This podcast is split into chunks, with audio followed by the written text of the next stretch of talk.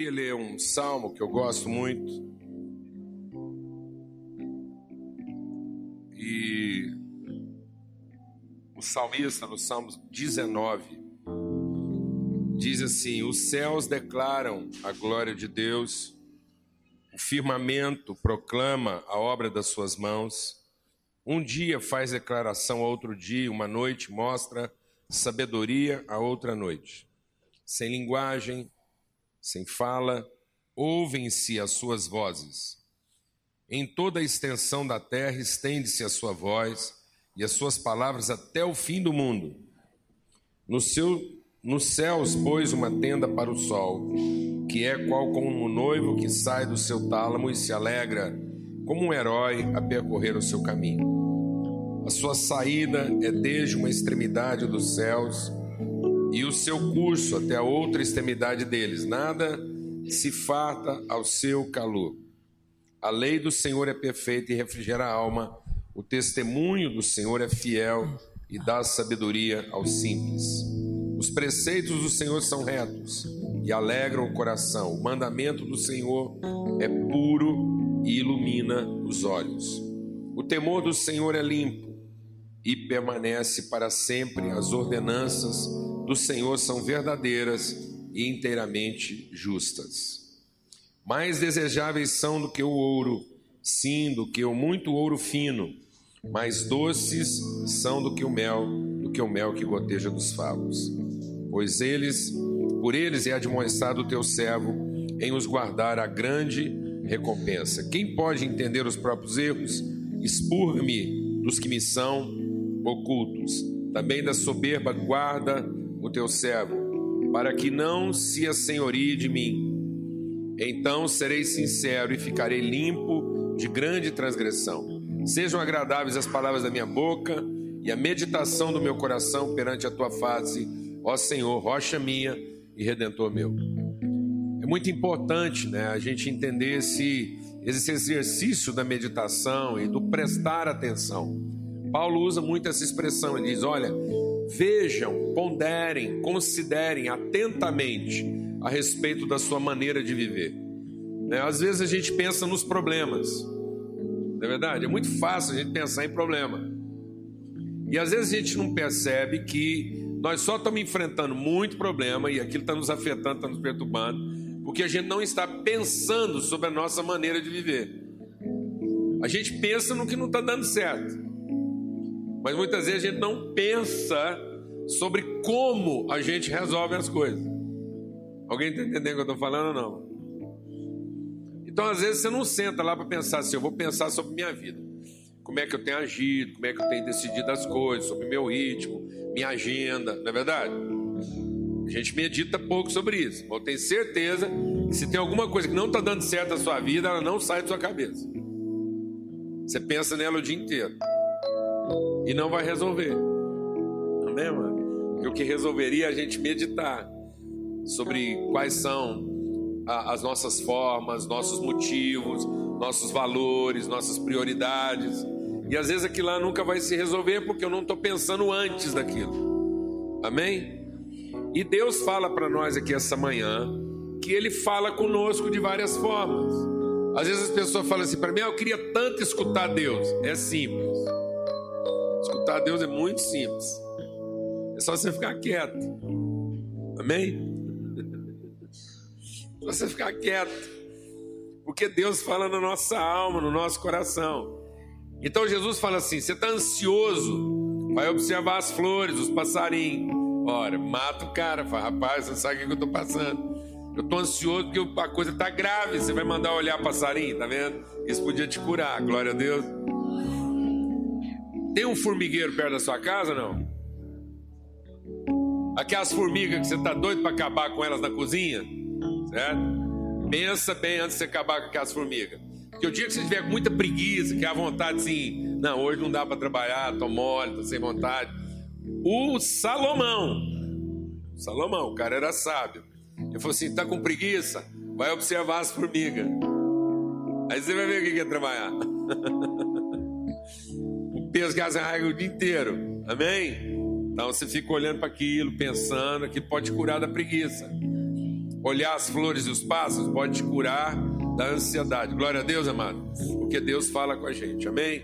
Vamos ter uma palavra de oração, vamos aproveitar nosso tempo aqui de meditação. Às vezes você veio para cá procurando de Deus uma solução, não é? Você vai orar, fala, Deus, eu estou com um problema, eu preciso buscar Deus, vou lá no culto, eu estou com um problema. Tá bom, eu quero te dizer que seu problema vai ser resolvido. Mas Deus quer curar você de um problema maior que anda causando os problemas da sua vida que é a falta de meditar na palavra de Deus. Eu recebi um testemunho do irmão, eu quero contar aqui antes a gente louvar e adorar essa manhã, porque há um tempo atrás ele me procurou para falar de um problema que estava incomodando ele há muito tempo. E ele perguntou para mim: como é que eu resolvo esse problema?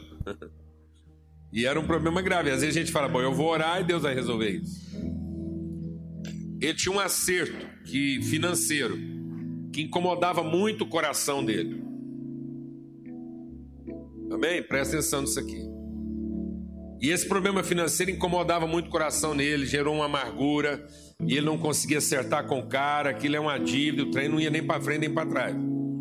Ele sentou comigo aqui, eu falei assim para ele: vamos fazer um negócio, vamos fazer de acordo com a Bíblia manda. A sua amargura não está deixando você trabalhar. E nesse período que você ficou amargurado, você já teria ganhado dez vezes mais do que o que você tem que acertar com o cara. Então é o seguinte, ele está atrapalhado mesmo, ele não tem conserto. Vão liberar você. Você poder trabalhar. Vai lá, acerta com ele de um jeito que fica bom para ele, perdoa ele, libera, paga. E o que você pagar não é um prejuízo, é o que você deixou de ganhar. Amém? Glória a Deus, amado e libera o seu coração para trabalhar. Isso tem mais ou menos umas quatro semanas, ele me contou. Ele falou assim: já ganhei dez vezes o que eu paguei. Amém, amado? Você está entendendo isso? Amém. Tá vendo? Ele resolveu o coração, ele resolveu o problema. Não adianta você querer resolver o problema se você não resolve o coração. Então a gente está aqui para resolver o coração. Vamos falar com Deus essa manhã. Em nome de Jesus. Senhor, muito obrigado pela tua palavra, porque ela é viva. Esse texto diz que se a gente observar a natureza, observar as coisas que o Senhor criou à nossa volta, e se nós ouvirmos a tua palavra, ela é capaz de nos livrar de grande engano. Ela nos guarda, Senhor, ela nos protege, ela nos orienta, ela nos livra da soberba, e ela nos devolve a vida. Obrigado porque nessa manhã, uma vez mais, nós podemos meditar nessa palavra. Nós podemos adorar o teu nome, nós podemos sossegar nossa alma e aprender de ti, ó Pai, no nome de Cristo Jesus. Amém. Graças a Deus.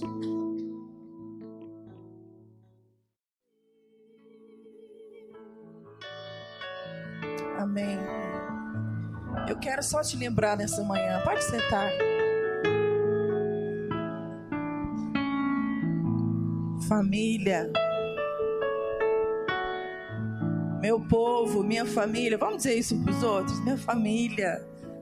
Você é meu povo. Amém, dona Terezinha? Você é meu povo, minha família. Tão bom. Eu entrei aqui, vi, já entrei atrasada porque meu marido fez a gentileza de não me acordar hoje. Eu acho que ele achou que eu estava necessitada. Mas eu acordei e vim. E eu entrei aqui e me, me senti assim. Você sente isso? Ai, estou encontrando o meu povo. Delícia, minha família. Eu vou escutar o meu pai falar comigo. E eu tenho escutado, você tem escutado, a gente tem cantado para ele. Ai, esses dois cânticos que, que o grupo ministrou aqui nessa manhã, eu escuto e eu falo, ai Jesus. Tem certeza? O Senhor falou para mim ser ponte. Mas, queridos, eu quero te lembrar nessa manhã e eu quero orar por nós. Primeiro, quero orar por, por agradecer, para agradecer mesmo por essa consciência que nós não éramos e agora nós somos. Nós andávamos como ovelha que não tinha pastor, E nós vimos a luz de Cristo, nosso verdadeiro pastor, e agora a gente tem um trilho, um caminho, nós temos um destino a cumprir. E Jesus orou por nós quando ele foi despedir dos seus discípulos. Ele disse, e deve ter sido uma coisa muito constrangedora, porque toda vez que eu vou despedir do Júnior é tão ruim, só para ele ali eu sei que ele vai voltar. É tão ruim despedir dele e não não não creio que é diferente na sua vida. E Jesus orientando os seus discípulos que ele já estava chegada a hora que onde eles não iam ver ele mais fisicamente, ele disse: "Olha, não se turbe.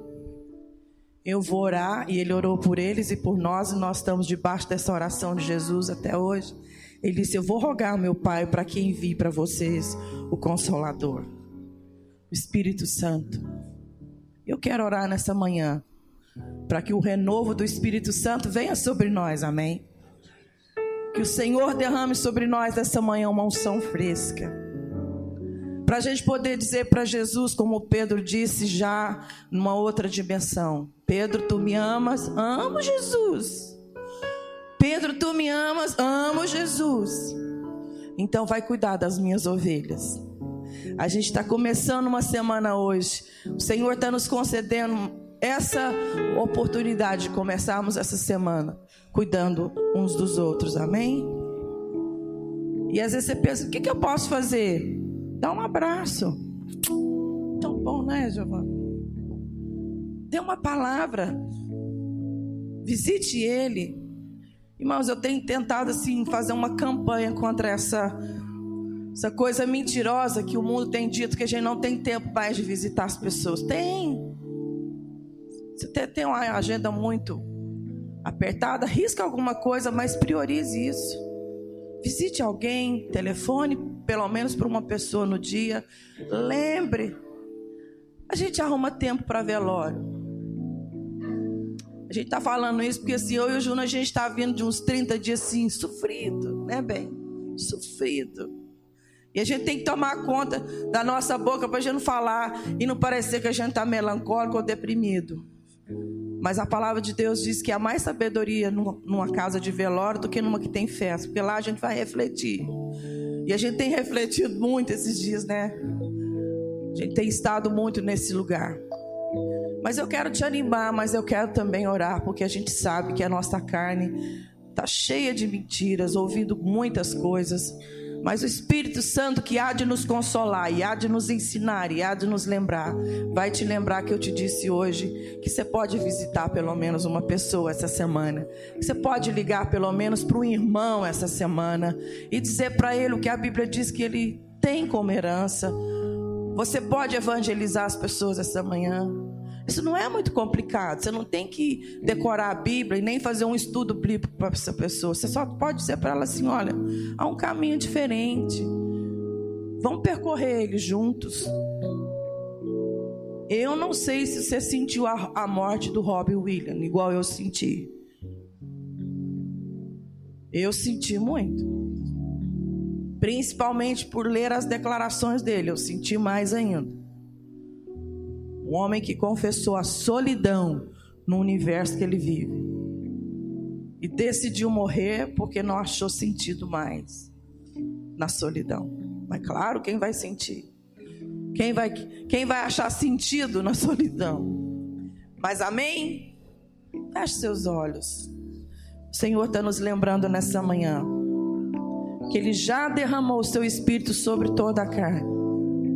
Peça para Ele hoje. Se for renovo, se for necessidade de perdão, se for necessidade de cumprir alguns finan ah, compromissos financeiros, se for saúde, coloque isso diante do Senhor nessa manhã e diga: Espírito Santo do Deus Altíssimo, como eu creio que agora o Senhor já está fazendo aquilo que cada um de nós precisa.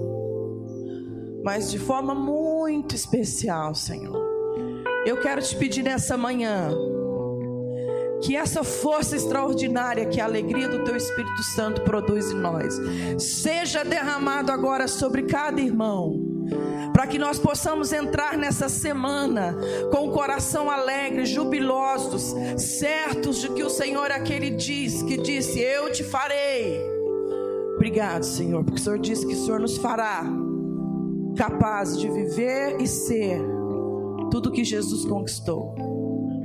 Eu quero te pedir também que o sangue de Jesus, o sangue de Jesus, possa interromper qualquer processo que algum de nós esteja vivendo de desistir. Senhor, eu quero te pedir que nenhum dos nossos homens, nenhuma das nossas mulheres desistam das suas famílias, dos seus filhos. Quero te pedir, Senhor, que nenhum de nós desista, Senhor, dos planos que o Senhor tem para cada um. Em nome de Jesus. Quero orar, Senhor, pelas, pelos jovens Deus, guarda os nossos jovens. Levanta pessoas, Senhor, para ser inspiração na vida deles. Guarda a vida deles do homem que maquina mal, da janela da prostituta, Senhor. Deus, eu quero colocar os nossos adolescentes, as nossas crianças na tua presença nessa manhã.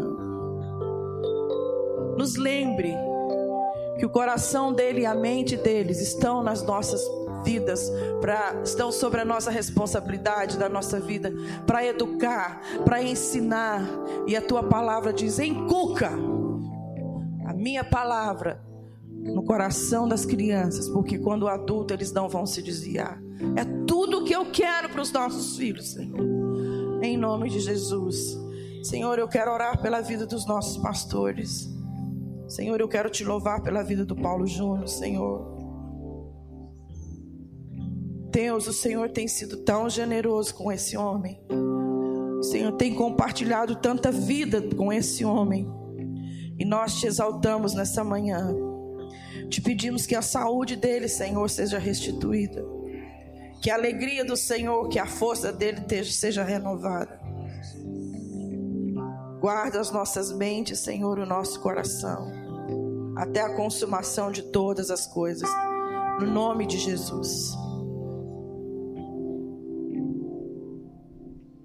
Aleluia, graças a Deus. Muito bom.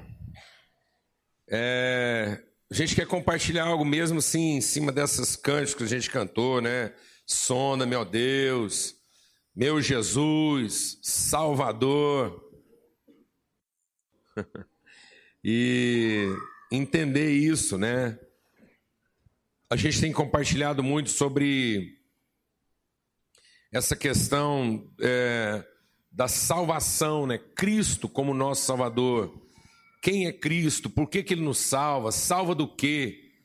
Eu tenho orado sempre que a gente vai estar reunido aqui, eu tenho, esse tempo todo que a gente tem compartilhado, eu tenho pedido uma coisa para Deus. É que a gente consiga, pelo poder do Espírito Santo, entender os fundamentos doutrinários da palavra de Deus aplicados à vida. A gente percebe que muitas vezes na história da igreja, aquilo que foi sendo entendido como doutrina ficou como dogma. Então, são dogmas da igreja, são aspectos doutrinários que tiram a gente da vida. Não faz isso, não faz aquilo, não pode isso, não pode aquilo outro. Então, foi ficando entendido como doutrina tudo aquilo que me impede de ser humano. Né? Então fica parecendo que doutrina é para transformar a gente num ser divino. Não. Doutrina é para que o ser divino que nós somos saiba como ser humano. Amém, mano? Então eu tenho uma fundamentação de pensamento que me ajuda a ser um bom humano. Amém?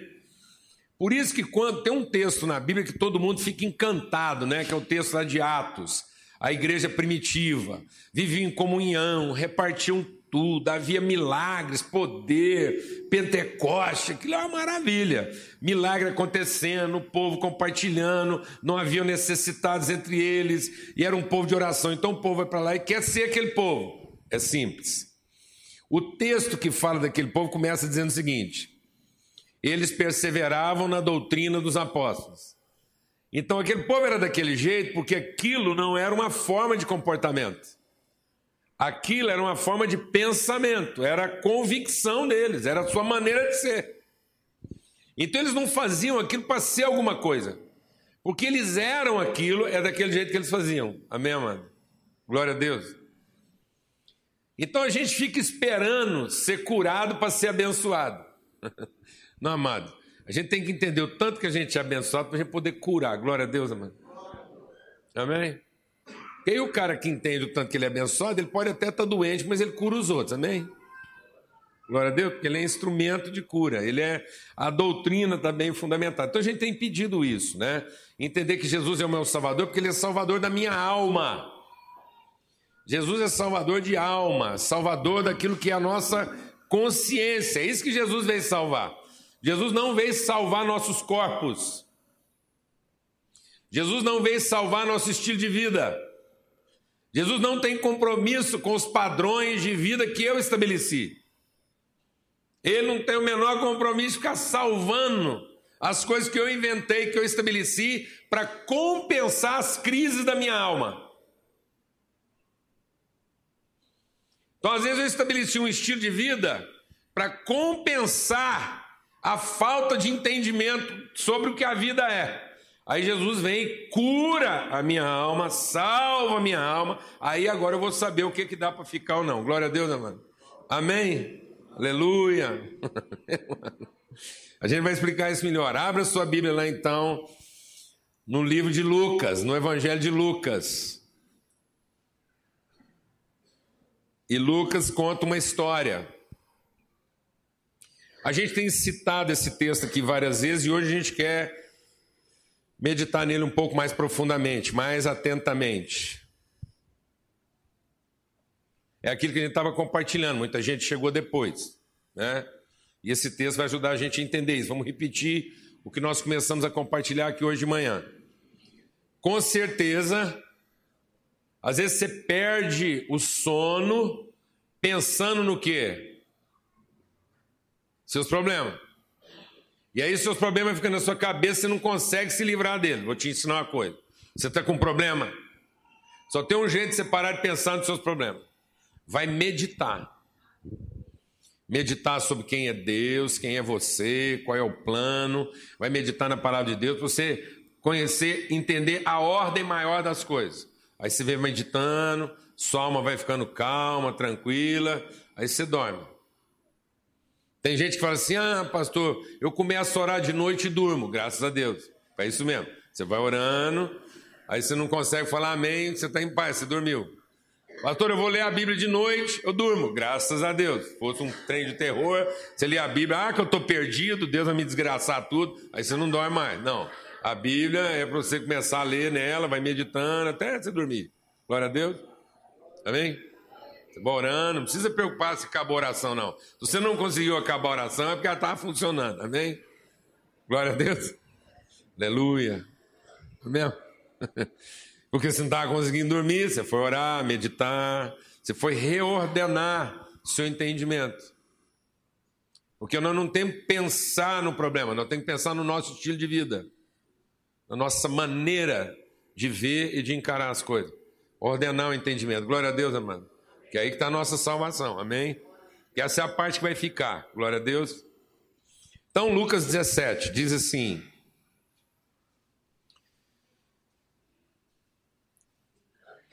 Verso 11: Indo ele a Jerusalém, passou pelo meio de Samaria e da Galiléia.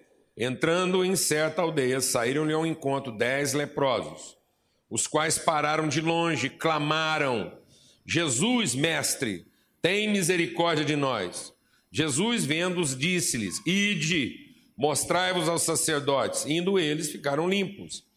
Um deles, vendo que estavam são, voltou glorificando a Deus em alta voz. E caiu aos pés de Jesus com o rosto em terra, dando-lhe graças, e esse era samaritano. Jesus perguntou: Não foram dez os que foram limpos? Onde estão os nove? Não houve quem voltasse para dar glória a Deus, senão esse estrangeiro? Então lhe disse: Levanta-te e vai, a tua fé te salvou. Glória a Deus. É muito importante a gente entender isso aqui, né? a gente entender que há, há níveis de fé e há função de fé. É importante entender que esses homens aqui, esses dez leprosos, todos eles tinham fé para serem limpos. Mas nem todos eles tinham fé para ser salvo. Então é muito importante entender que é uma predisposição humana para ter fé para o milagre. Mas ter fé para milagre não quer dizer que eu tenha fé para salvação. A fé do milagre é a fé do desesperado. Todo mundo que está vivendo em desespero, e porque ele foi feito à imagem conforme a semelhança de Deus, então nós temos uma, uma memória espiritual. Então hoje o nosso espírito, ou seja, aquilo que poderia nos colocar em ligação com Deus, está morto. Então a gente vê Deus de longe. Ou seja, a nossa enfermidade, a nossa enfermidade, ela não é só física ela é uma enfermidade que ela gera um impedimento de aproximação.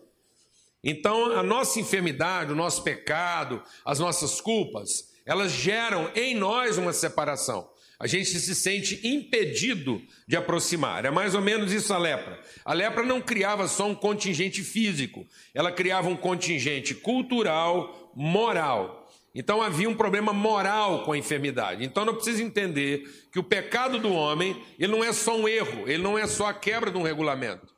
O pecado criou em nós uma deformidade moral, ética, cultural. Ou seja, nossa cultura, nossa forma de pensar, a nossa forma de relacionar está comprometida. Ou seja, nós não conseguimos encurtar a distância a pronto de ter relacionamentos sadios.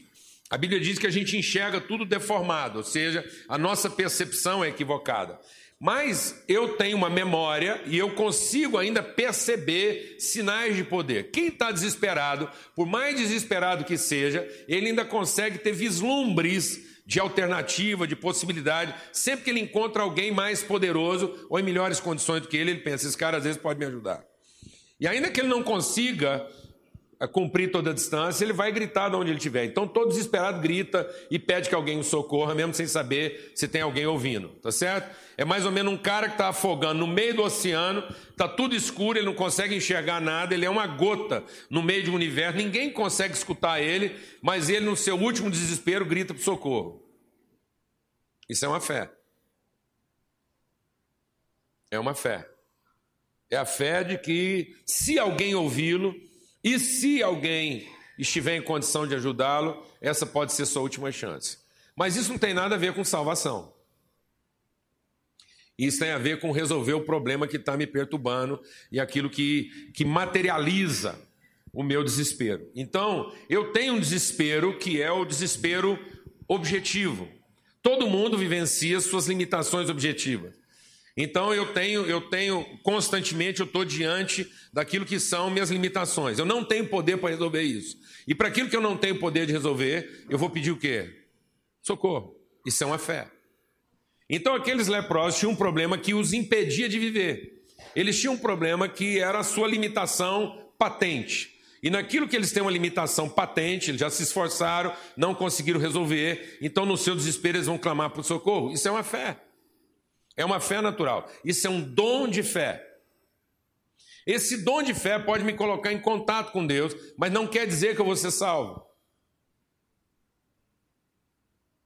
Amém, mano? Quer dizer que eu vou estar em contato com Deus, no meu desespero. Isso pode me salvar dos meus problemas, isso pode me salvar das minhas contingências, isso pode me devolver uma condição original de fé. Amém, mano? Então esse é o remanescente de fé. É tipo que todo mundo vem equipado com um bote salva-vida. Ele grita, mas esse bote, a não ser que você atraque, a não ser que você receba um, um outro tipo de, de socorro, isso não vai te levar. Esse bote não, não tem capacidade. Ele tem capacidade de ficar ali te mantendo. Isso te dá uma sobrevida. Tá certo? Isso impede você daquilo ter sido o seu fim. Mas você ainda vai precisar ser salvo. Alguém está entendendo o que eu estou dizendo ou não, amados? Então tem muita gente que está flutuando nesse dom de fé e acha que ele vai viver de milagre em milagre. Então, ele acha que ele vem equipado com 10 botes, aí os botinhos vão ficando cada vez menores, entendeu? Ele afunda um, aí ele arruma outro. E... Não. Quando Jesus ouviu o clamor lá, e eles gritaram de longe, nem chegaram perto de Jesus. E de longe eles ficaram, de longe eles saíram. Porque eles não tiveram contato com Jesus, eles gritaram: tem misericórdia de nós. E Jesus disse sim, vai lá e mostra, se mostra lá para o sacerdote, vocês vão ficar curados. E de lá mesmo eles voltaram, eles não andaram com Jesus, Jesus não precisou pôr a mão neles. Entenda isso, amado. Um milagre operado por Deus na nossa vida pode ser totalmente impessoal. Às vezes o que você está pedindo para Deus ainda não é necessariamente o que Ele quer te dar. Porque isso foi um contato totalmente impessoal. Eles gritaram de lá, de lá eles voltaram e de lá o problema deles foi resolvido. Quem operou isso? Jesus. Jesus operou isso. E quando eles perceberam que o problema deles estava resolvido, eles voltaram para a vida deles.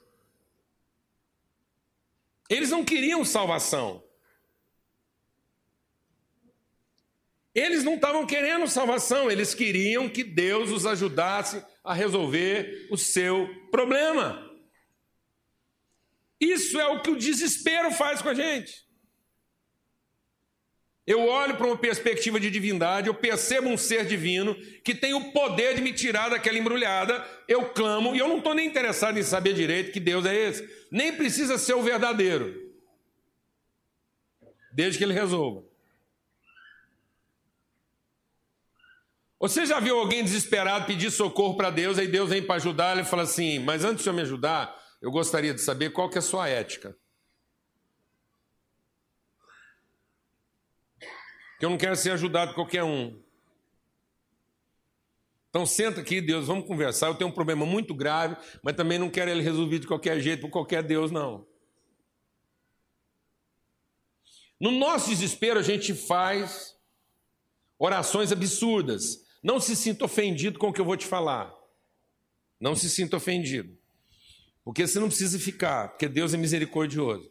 Mas a gente faz orações absurdas, são coisas impensadas, por causa do nosso desespero. A gente no nosso desespero levanta a mão e fala assim: Deus, o Senhor realmente existe. Faz um milagre na minha vida agora e eu prometo que eu vou te seguir para sempre. Olha a fritada que eu estou entrando. O Satanás escuta um negócio desse e ele existe. E ele tem poder para dar coisas para nós.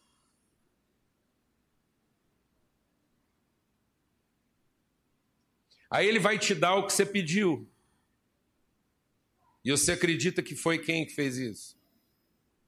Foi Deus. Não foi Deus, foi um Deus.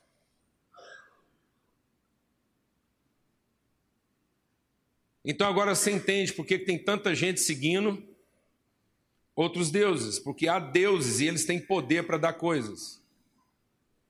Eles têm poder para resolver problemas. Jesus estava no monte, sendo tratado por Deus, para que a sua alma fosse salva. Ele estava no meio de uma dificuldade, no meio da dificuldade dele, no clímax do seu problema, porque agora Jesus está no ápice da sua dificuldade, não tem jeito da situação dele ficar pior. Apareceu para ele um Deus. Presta atenção no que eu vou te falar. Apareceu um Deus para Jesus e disse assim para ele: Pede tudo o que o seu coração quiser e eu te dou, contando que você me adore. Sabe o que, que Satanás estava prometendo para Jesus? Um milagre que podia tirá-lo daquele problema com a condição de que ele fosse um adorador de Satanás por resto da vida. Amado, nós estamos diante de uma situação muito grave. A Bíblia diz assim: Vocês pedem e não recebem, porque pedem mal para gastar com seus próprios interesses. Jesus diz assim: Tudo que vocês pedirem em meu nome, eu vou dar. E o que, que significa pedir em nome de Jesus? Significa pedir em nome do Cristo. O nome de Jesus é o Cristo. O que quer dizer o Cristo? Ele é o Salvador, porque ele é Salvador da nossa alma. E ele é o Salvador porque ele é o Cristo. Então, por que, que ele é o Salvador? Porque ele vem me mostrar que a salvação está em não querer nada para si mesmo. É aí que está a salvação. E ele diz para mim: então você quer ser um homem salvo, tudo que você pedir que não seja para o seu próprio deleite, o meu Pai, o Pai do Cristo, vai te dar. Então, as orações que o Pai de Cristo responde são só aquelas que eu não faço em meu próprio interesse. Glória a Deus, amado. Mas tem um Deus nesse mundo, especializado em escutar orações que são feitas no próprio interesse. E essas são as orações que ele quer responder, para que as pessoas passem a adorá-lo. Então eu fico pedindo uma coisa lá que não é segundo Cristo. Então, se não é segundo Cristo, quem vai me atender não é o pai dele. Amém, mano? Mas do meu lado tem um Deus que quer que eu faça orações que não são no interesse dos outros, são exclusivamente no meu próprio interesse. E cada vez que ele ouve uma oração dessa, ele responde para que eu fique devoto dele. Que tamanho de problema nós arrumamos? Que agora tem um punhado de gente aí pedindo de tudo e está recebendo. E acha que porque recebeu, foi o Pai de Cristo que deu para ele. E às vezes não foi. E como não foi o Pai de Cristo que deu para ele, ele não é adorador do Pai de Cristo, ele é adorador do Deus desse mundo que pode dar coisas para ele. E ele monta uma religião para isso com o nome de Cristo. E Jesus diz: o cara que fundou essa religião é um falso profeta.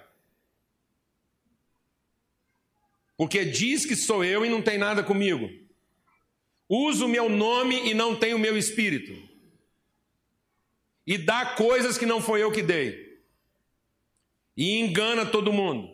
E o engano nos últimos dias será tão grande que se eu não abreviar o fim, ninguém se salvava. Agora você dorme com esse barulho.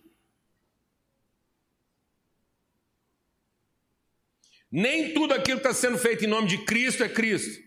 Nem tudo aquilo que está sendo dado foi Deus que deu. E há coisas que eu pedi e recebi achando que é Deus que está me dando, e que na verdade essas coisas que eu recebi estão me afastando de Deus porque nunca foram pedidas para ser Cristo, foram pedidas para salvar a mim mesmo. Alguém está entendendo o que eu estou falando aqui ou não, mano?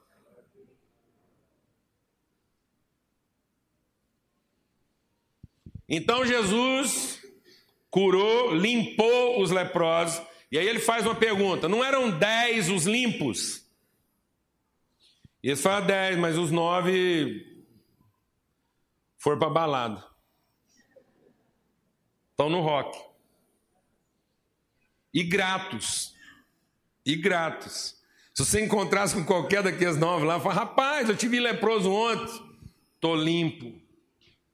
Graças a Deus. Deus ouviu minhas orações. Ouviu mesmo, está lá, seu problema está resolvido. E aí Jesus diz assim: não foram dez os limpos, e só esse voltou, estrangeiro, e aquele homem se lançou aos pés de Jesus para adorá-lo, e Jesus diz uma coisa para ele: Vai, a tua fé te salvou. Dez limpos, um salvo. Você já pensou se a gente aplicasse essa média? De cada dez pessoas que recebem um milagre, só um se salva.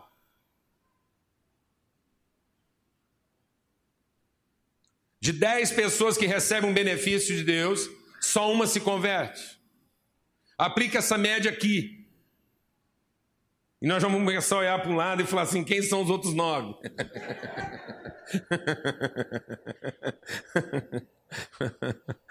ah, amada, a gente tem que olhar para o lado e perguntar quem são os outros oito. Porque às vezes eu sou um dos nove. Não é? Ô oh, Jesus, tem misericórdia de nós. Então Jesus está dizendo: olha, Agora você está salvo. Antes você estava só limpo. Então nós precisamos entender uma coisa que é estar limpo e ser salvo. Amém? E eu queria então que a gente trabalhasse um conceito aqui essa manhã entre funcionamento e funcionalidade. Às vezes nós estamos achando que Deus quer atuar só na forma como a gente funciona e não na função que a gente cumpre. Deus não quer simplesmente manter você funcionando. Deus quer que você cumpra uma função. Então, às vezes, nós estamos trabalhando muito bem o nosso funcionamento, mas nós não somos funcionais. A gente funciona bem, mas não é funcional. A gente funciona bem, nós conseguimos ajustar, Deus abençoou, mas a gente não cumpre uma função. A figura que Deus me deu como engenheiro é de um motor. Você pega um motor, e o que é um motor? Motor é um motor. Para que serve o motor? Até ele estar tá ligado a alguma coisa, para nada. Um motor com um motor, eu vou falar para que, que serve. Ele serve só para queimar combustível, poluir o ambiente e encher a casa de barulho. É para isso que serve o motor. Você liga o motor, põe ele funcionando. Amém, mano? E olha lá para aquele motor funcionando. Você fala, gente, coisa fantástica esse motor. Olha quantos cavalos, quanta potência, aquilo está tá, tá, tá, comendo gasolina. E aquilo você já não está aguentando mais o barulho. E está poluindo o ar, enchendo a casa de fumaça. Fala, rapaz, gostei demais desse motor. Vou comprar um maior. Olha o tanto que Deus está me abençoando. O que, que ele te deu, menino? Um motor. O que, que você faz com ele? Eu ligo ele todo dia. Olha o tanto que eu sou poderoso. É não, o meu apetitinho, o meu modelo econômico, faz 20 por litro. Mas é motor. Está lá, estático. Um motor estacionário. Fala, não, motor é o meu. 300 cavalos de força. Aquilo só de pensar em ligar, ele já gastou meio tanque. Você tem que ver o barulho daquele negócio. Olha que eu ligo, pá, pá, pá, os vizinhos tudo escutam que é um motorzão lá em casa. Meu vizinho é pobre, coitado, ele tem um motorzinho. Motorzinho dele, três cavalinhos. Mas o meu não. Meu motorzão. E o que, que, você está pensando? Eu? Comprar um maior. Vou trocar de motor ano que vem. É mesmo? E aí o cara monta, ele tem uma equipe de mecânico para dar manutenção para ele, para o motor dele não parar de funcionar. Funciona todo dia, tem uns mecânicos. Ele faz plano de saúde para o motor. Alguém está entendendo o que eu estou falando ou não? Porque ele morre de medo do motor dele parar de funcionar. Está claro isso ou não, amado?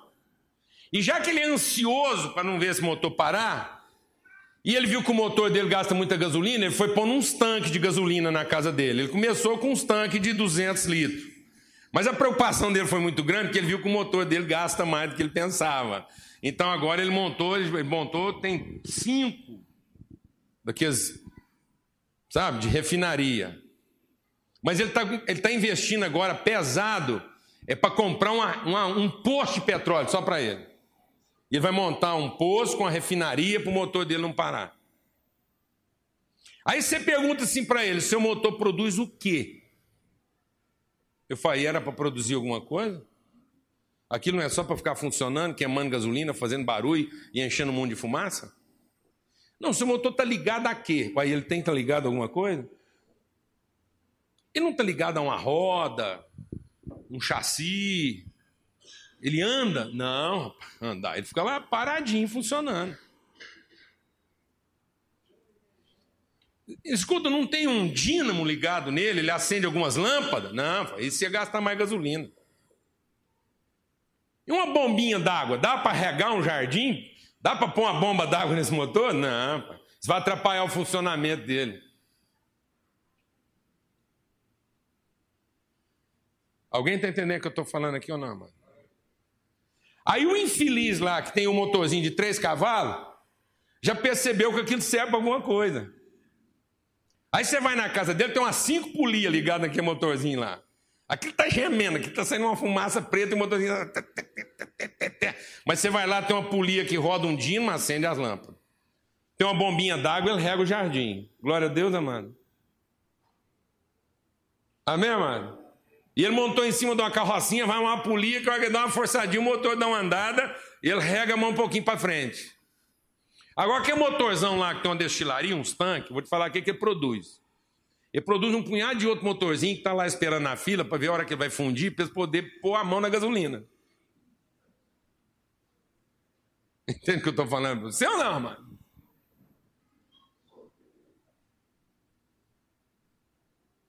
Está claro isso na nossa cabeça ou não? Então, nosso corpo é o que, amados? Nosso corpo é um motor, amados. Uma máquina. Você põe gasolina num lugar, você põe combustível num lugar, ele já sai, ele já começa a funcionar. Barulho, fumaça, calor. Você mete isso na academia, dá um bom tratamento médico, melhora os dentes, isso funciona melhor ainda. Está entendendo? Mas ele tem que estar ligado a um outro mecanismo. Chama alma. E se a conexão entre esse, essa máquina de fazer coisas não for boa, com essa bomba chamada alma, esse motor vai fundir de tanto trabalhar, e no fim da vida dele, ele não produziu absolutamente nada. Ele não acendeu uma lâmpada, ele não regou um pé de goiaba, ele não conta uma história. A única história que ele conta foi quantos litros de gasolina ele queimou, quantas vezes ele foi para oficina, quanto de barulho ele fez e quanto de fumaça ele jogou no meio ambiente. Sabe por quê? Que ele funcionou. Isso desligado atrapalhava menos.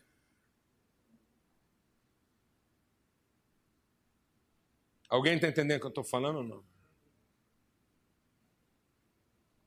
Então, amados, nós temos um funcionamento que só presta quando ele está perfeitamente harmonizado com a nossa função.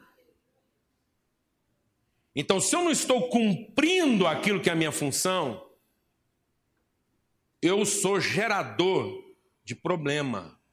Eu incomodo quem está perto de mim, eu poluo o ar que as pessoas respiram, eu faço um barulho insuportável e eu sou um consumidor constante de recursos.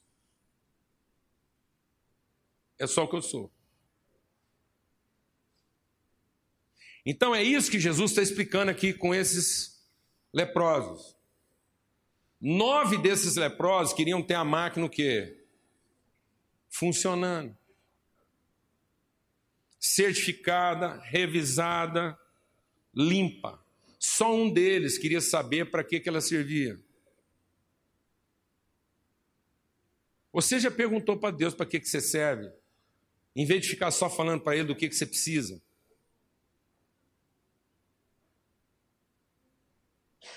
Porque senão nós vamos fazer orações de motor. Deus está rateando, Deus está queimando óleo, Deus está faltando gasolina, Deus não sei o quê. Eu falo, rapaz, não sei para que eu estou mantendo esse motor, não, não serve para nada. Eu faço maior investimento, ponho uma equipe aqui de manutenção, dou as revisão nele regular. Esse motor recebeu todos os meus cuidados. Ele, ele, ele, ele foi uma das melhores coisas que eu já fiz até hoje.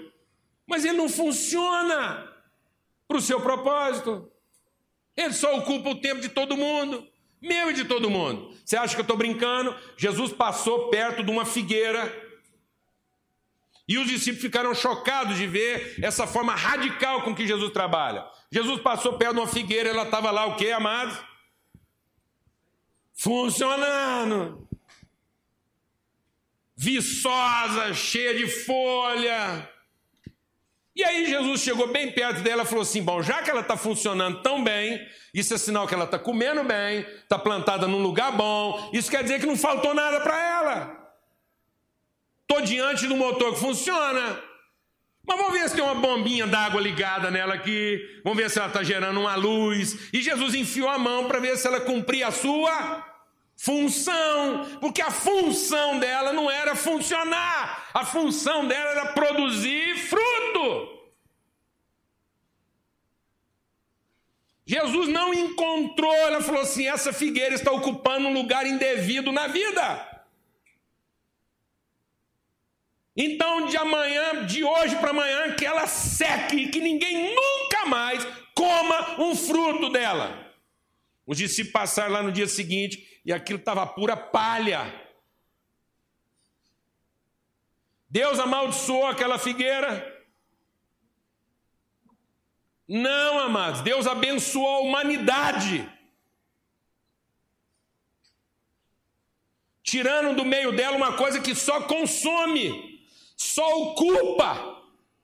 Gente que ocupa mulher, gente que ocupa os filhos, gente que ocupa marido, gente que ocupa igreja, gente que ocupa empresa, gente que ocupa rua, gente que ocupa a vida e não gera nada. Só demanda, só demanda. A mulher chega nele, ele tem uma demanda. O filho chega nele, ele tem uma demanda. O marido chega nela, ela tem uma demanda. Ele vai para a rua, ele tem uma demanda. Ele chega no escritório, ele tem uma demanda. Só demanda. Ele tem demanda de ser reconhecido, ele tem demanda de ser amado, ele tem demanda de ser cuidado, ele é um dreno. Ele já enfiou cano para tudo quanto é lado, ele não está contente em gastar o combustível dele. Ele agora quer gastar o combustível dos outros. Ele fez gato, aonde ele podia fazer? E se olha para a pessoa, não tem uma bombinha, não tem uma bombinha d'água, não tem um, um dínamo, não tem um nada, não tem uma rodinha. Aquilo não anda nem para frente nem para trás, aquilo não acende uma lâmpada, não rega uma planta. Alguém está entendendo? Eu estou exagerando, amados. Não, amados, isso é Bíblia, isso é na razão de 9 para 10. Gente que quer que Jesus mantenha o quê? O motor funcionando. Mas que não volta para ele para perguntar: para que, que serve? Por que, que o Senhor me fez assim? Onde o Senhor quer usar meus dons? O que, que o Senhor quer gerar através da minha vida? E sabe, amados, Deus queria encher o mundo de almas. E quando eu sou só um motor que funciona, eu não gero aquilo que de mais importante eu podia gerar, que são outras almas. Então, só uma alma pode gerar outra alma, só uma consciência pode gerar outra consciência. Então, parir outro motor foi fácil. Isso é uma indústria. Então, nós temos uma linha de produção e a gente vai parindo motores. Isso vai ser montado em série.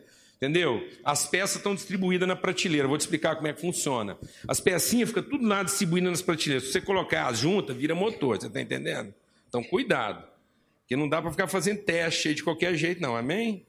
Moças e moços. Que as pecinhas ficam tudo lá no lugar certo. Você pôs elas juntas, começa a funcionar. Tá entendendo? Aí já sai um motorzinho. E aquilo já sai. Quer mamar, quer gasolina, quer fazer totô, já aquilo já, já apresenta todas as demandas de motor, você está entendendo? Tem jeito. Essa parte é fácil. Difícil agora é gerar uma alma. E nós estamos gerando motores sem alma. Porque nós estamos ensinando para os nossos filhos apenas como é que eles funcionam e como é que eles têm que manter a coisa funcionando. E muitas vezes não estamos ensinando para eles para que, que eles servem. Qual é o propósito da vida deles? Qual o destino que eles têm para cumprir? Se eles são um motor de bomba d'água, se eles são um motor de gerador, se eles são um motor de automóvel. Alguém entendendo o que eu estou falando ou não, amados? Então ele faz planos apenas de ser motor, grande. E aí nós estamos ensinando os nossos filhos a terem ambições de funcionamento e não desejos de funcionalidade. Então nós não estimulamos os nossos filhos a serem funcionais. Nós os estimulamos o quê? A funcionar. Nós mandamos eles para a escola não para serem funcionais. Nós mandamos eles à escola para quê, amado? Para funcionar.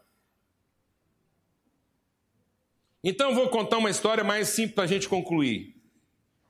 Você pega, por exemplo, um agricultor. O que, que boa parte dos agricultores hoje celebram? Por que, que muita gente hoje investe muita grana em produzir muito? Porque ele vai alimentar muita gente? Não, porque vai ganhar muito dinheiro. Então o cara, o cara quer que Deus abençoe ele, porque ele tem uma grande colheita. Mas não serve para ele ter uma grande colheita se o preço estiver baixo. Alguém está entendendo o que eu estou falando ou não? Então tem muito pecuarista crente que ele fica achando ruim quando a arroba baixa. Não, para ele não devia fazer diferença, glória a Deus, amado. Para ele o que tinha que fazer diferença é que ele está produzindo bem, glória a Deus. Se a arroba vai estar tá alta ou baixa, isso é outro problema. Deus vai manter ele do mesmo jeito, glória a Deus. Posso ouvir um amém? Amém? Então eu tinha que celebrar a possibilidade de construir casas. E não de saber se eu vou ficar rico ou não fazendo essas casas. Amém? Eu tinha que celebrar o fato de que eu, eu posso produzir matérias que vão abençoar a vida das pessoas, independente se eu vou ficar rico com isso ou não. Então eu quero saber que o meu motor alcançou a sua funcionalidade. Glória a Deus, amados. O que está me deixando ansioso, amado? O que está me deixando ansioso é a possibilidade de eu ter uma grande colheita ou não, ou é a possibilidade de que, dependendo do resultado, eu vou ficar rico ou pobre? Então, da onde vem minha ansiedade? A minha ansiedade é porque eu estou pensando só em quê? Em ter a coisa funcionando. Porque se eu pensasse que ela vai cumprir sua função, eu não estaria ansioso. Alguém está entendendo o que eu estou falando ou não, amado? Então está acabando com a gente, mano. Não há tanque que chega. Glória a Deus. Então você vai orar hoje, você vai falar com Deus. Fala, Deus, eu não quero ser um dos nove. Eu não quero ser limpo. Eu não quero que o Senhor regula meu motor só. Eu quero que o Senhor me ponha a correia. Deus, meu problema não é que o motor não está funcionando, meu problema é que rebentou a correia.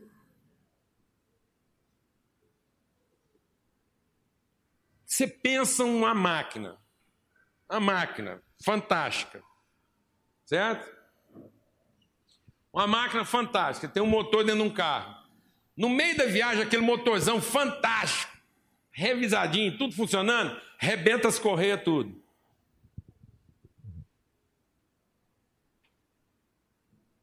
Beleza? Vou te falar o que vai acontecer. Você vai ficar preso no meio do nada, com o seu motor funcionando até acabar a gasolina. Enquanto isso, ele vai fundir, ele não vai acender uma lâmpada, ele não vai rodar uma roda, ele não vai deixar você chegar onde você tinha que chegar. Está me entendendo isso ou não, amado?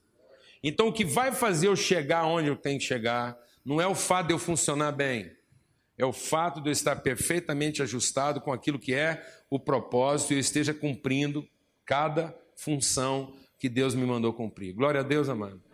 Amém? Amém? Alguma coisa na sua vida estava impedindo a sua funcionalidade. Uma vez que você resgata a sua funcionalidade, o seu funcionamento. Então, vou te falar uma coisa, amado. Você não precisa estar funcionando tão bem quanto você precisa ser funcional. Às vezes você está pedindo que Deus ponha a coisa funcionando, mas ela não é funcional. E às vezes você pedisse que Deus resgatasse a sua funcionalidade, com um pouco de força que você ainda tem, que esse motorzinho trabalhando só em três pistão, a funcionalidade voltava, você conseguia chegar onde você precisa chegar, e aí você vai ter tempo para cuidar do funcionamento. Glória a Deus, amém. Amém. Em nome de Jesus. Fala com Deus aí agora. Fala com Deus aí agora. Deus, eu não quero ficar lamentando as coisas que não estão funcionando. Eu quero saber, ó Deus, se eu estou cumprindo a minha função. Minha função de homem, minha função de marido, minha função de pai, minha função de trabalhador, minha função de cidadão É isso que eu quero saber. Se as pessoas têm em mim uma boa referência de cidadania, de amizade, de amor, de respeito, de, de, de paternidade, de maternidade. As pessoas têm em mim uma boa referência de mãe, uma boa referência de pai. Eu às vezes não estou funcionando muito bem. Eu, eu faço muito barulho para ser pai e mãe, mas eu estou dentro da minha função. Eu sou meio atrapalhado ainda como empresário, mas eu estou dentro da minha função.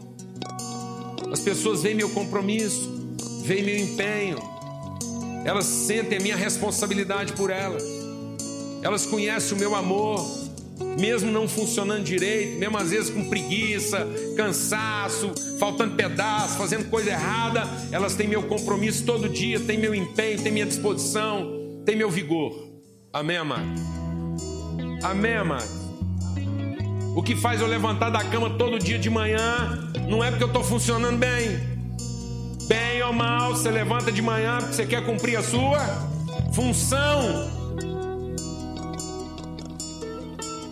Quero cumprir meu propósito, quero gerar fruto, quero gerar alma. Eu não quero manter filhos, eu quero gerar alma nos filhos. Amém, amado? Nome de Jesus.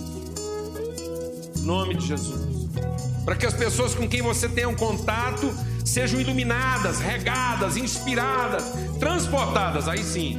Então, alguém que está perto de você funcionando, ele anda, ele acende, ele é irrigado.